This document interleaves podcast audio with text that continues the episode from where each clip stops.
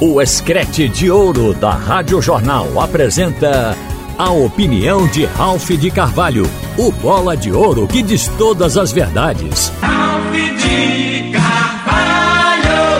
Minha gente, o assunto, o primeiro assunto é torcida organizada. Atualmente, a torcida organizada que você ouve falar é a do mal. Nós já tivemos aqui em Pernambuco a torcida do bem as torcidas organizadas que promoviam manifestação no estádio de apoio ao clube, aquelas torcidas que levavam charanga, animavam o espetáculo. Quando o clube estava precisando, faziam movimento para arrecadar para o clube. E ia ao aeroporto receber com festa, dando uma imagem positiva do clube aos jogadores após a volta de um jogo, uma contratação de um atleta. Estas torcidas ficaram para trás. Hoje, as torcidas do mal tomaram conta. Quando a gente diz torcida organizada, entre aspas, a gente está excluindo o torcedor do bem, porque este ele é vítima, assim como o clube. O mais recente episódio foi esse de ontem, em que uma torcida do esporte que entra e sai do clube à vontade, com a total liberdade, ela simplesmente foi cometer um assalto, foi roubar da torcida do Corinthians que estava assistindo o jogo entre Esporte e Corinthians na categoria Sub-17, que é uma competição oficial, é a Copa do Brasil, comandada pela CBF. E não havia segurança nem do clube e nem da Polícia Militar. Então eles percebem tudo, acompanham tudo, só fazem isso, foram lá e simplesmente espancaram torcedores do Corinthians que estavam sentados nesse momento. A gente sabe que a torcida do Corinthians é sempre turbulenta, mas esses torcedores estavam comportados no estádio da ilha e então essa torcida organizada do esporte foi lá arrancar camisa, isso é roubo na força, roubou tênis, roubou, entre outras coisas, celulares. Tudo isso está sendo relatado agora através das redes sociais. Isso é uma coisa que depõe contra o futebol de um modo geral, porque não acontece só aqui, mas Pernambuco ultimamente tem sido frequente. Se eu não estou enganado, no Náutico aconteceu no jogo de empate contra a equipe do Guarani.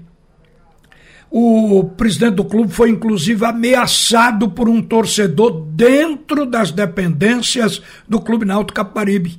Recentemente, esse caso que culminou com a saída de Leston Júnior, a declaração que ele deu, o impacto causado, e somado atrás de salário e outras coisas.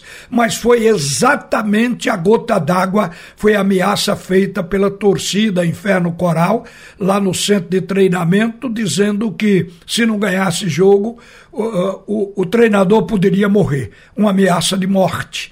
E esse caso do esporte ontem. Eu quero aqui dizer para vocês que eu considero que os dirigentes eles são reféns também. E assim como o clube. Mas está acontecendo, se materializando uma coisa que eu falava há quatro, cinco anos atrás. Hoje é uma realidade.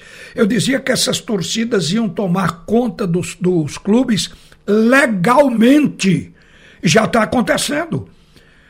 Isso apareceu agora no Santa Cruz porque essas torcidas antes houve relato de que fazia tráfico de drogas, então levantava dinheiro. E os torcedores foram se associando ao clube e hoje são sócios legítimos. Eles formaram colégios eleitorais nas três equipes grandes. Então, eh, chega ao ponto, a depender do número de sócios, que pode eleger o presidente que eles querem. Então, lamentavelmente, o clube está ficando refém disso. Mas no momento existe um roubo confirmado e visto por todo mundo. Se a polícia não está aprendendo porque é baderna do torcedor, eu acho que o roubo qualificado merece cadeia. Então eu acho que a ação, eu, a gente tem cobrado que os dirigentes precisam fazer movimento, que os dirigentes têm que tirar esses, esses caras do clube, mas eu lembro depois de uma agressão ao Conselho do Náutico, Isso faz tempo também. Uma torcida organizada do Náutico ameaçou invadir o conselho para interromper uma reunião do conselho, o setor que dirige no fundo, que manda no clube. E eu perguntei para um dirigente na época: olha, tem imagens desta agressão. Por que vocês não identificam os líderes e não excluem do quadro de sócio e põe proibição na portaria para que esses líderes não entrem mais? Ele disse: não é fácil o estatuto ele manda que haja motivo para isso, quer dizer, tem que abrir uma espécie de, de um inquérito para saber o motivo, e é muito difícil quando se trata de uma coisa coletiva, de uma ação da, das torcidas. E aí vai tendo que ir tolerando esse baderneiro dentro do clube. Recentemente, eu citei o presidente do Náutico chegou a ser ameaçado. O Edno Melo Antes já tinha sido ameaçado, prestou queixa na polícia e nada mudou.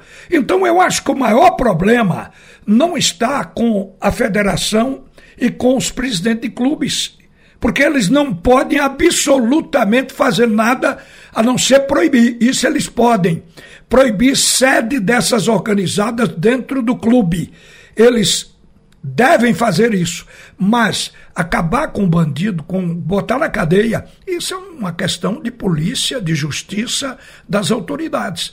A única coisa aqui que eu exorto é que o presidente do Náutico, do Santa Cruz, do esporte, de outros clubes e o presidente da federação façam uma comissão e que eles vão até o palácio falar diretamente com o governador para poder fazer um clamor, deixar claro que já chegou a um limite já passou do aceitável.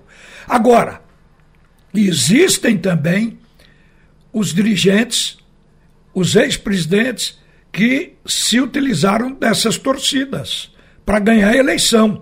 Aí é um mal que tem que ser detectado. Isso aí eu acho que o próprio conselho do clube pode detectar isso e investigar. Todos têm que tomar uma ação conjunta para acabar com isso.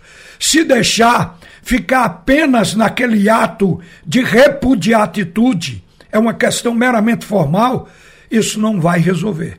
O que tem que resolver é com a entrada pesada da polícia, investigação séria, porque se trata de ameaça de morte, se trata de banditismo realmente, então tem que entrar pesado polícia e a justiça. A justiça baniu dos jogos as organizadas. Mas qual foi a providência real e concreta que se fez disso? Nenhuma.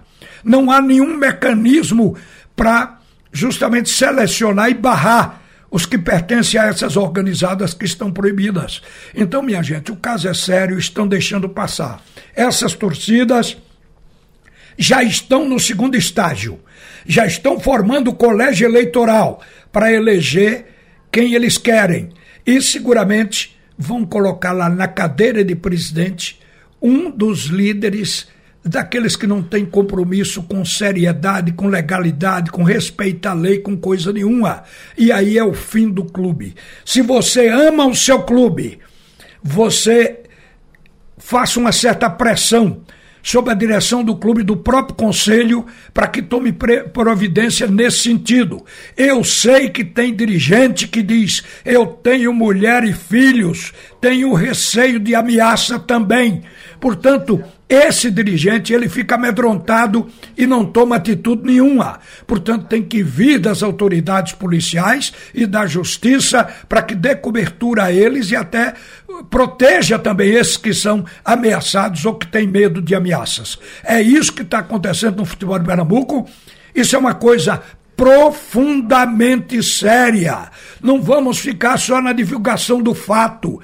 A imprensa está fazendo o seu papel, está reverberando, está criando o chamado boi de fogo, porque só assim poderá haver providências da agora por diante. Mas os clubes estão correndo profundo risco de todo o esforço de várias gerações, há 100 anos, acabar tudo na mão de marginais porque eles estão dentro do, do, do, da sociedade do clube, associado com poder de voto.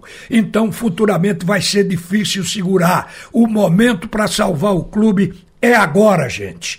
Eu quero aqui completar esse comentário lamentando muito a saída de Marcos Martins, lateral direito da equipe do Santa Cruz, que tem seus motivos. Não foi só ele. Outros jogadores também disseram que vão sair. A gente já ouviu aqui, já recebeu ligação até de torcedores preocupados com a possível saída de Matheus Anderson, de Gilberto, desses jogadores que têm qualidade, que são titulares do Santa Cruz. Porque se o Santa Cruz também se esvaziar, o Santa Cruz vai permanecer mais um ano na Série D. Não vai conseguir passar para a Série C. Agora mesmo, a saída do Marco Martins abre um buraco de qualidade na lateral direita. O substituto é o Ratinho, que era o titular antes dele estar pronto para jogar. E ficou se esperando o Marco Martins. Quando ele entrou no time, a gente sentiu a diferença porque o Edson não estava jogando futebol que já jogou no passado. Então a gente lamenta muito pelo sucesso do Santa Cruz nessa Série D, se mais jogadores saírem. Eu acho que o presidente tem que sair do seu castelo e conversar com os atletas, admitir que eles têm razão.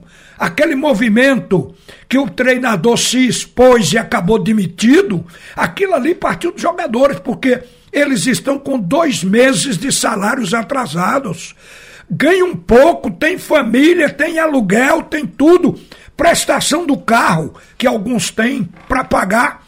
Isso cria um desespero. O jogador não tem nem condições de jogar bem. Então tudo isso está sendo produzido. Então o cara chega um momento que ele diz: Eu vou me embora. Para ficar assim é melhor ficar desempregado. Vou sair para outra, vou me colocar disponível para outro clube. E, e, isso tende a esvaziar o Santa Cruz. Então eu acho que o presidente é quem tem que conversar com os jogadores, admitindo que eles não estão errados. O clube é que está errado em não pagar os salários e tentar segurar o máximo que puder. Porque senão, Santa Cruz na Série C em 2022 já era. Você ouviu a opinião de Ralph de Carvalho, o bola de ouro que diz todas as verdades.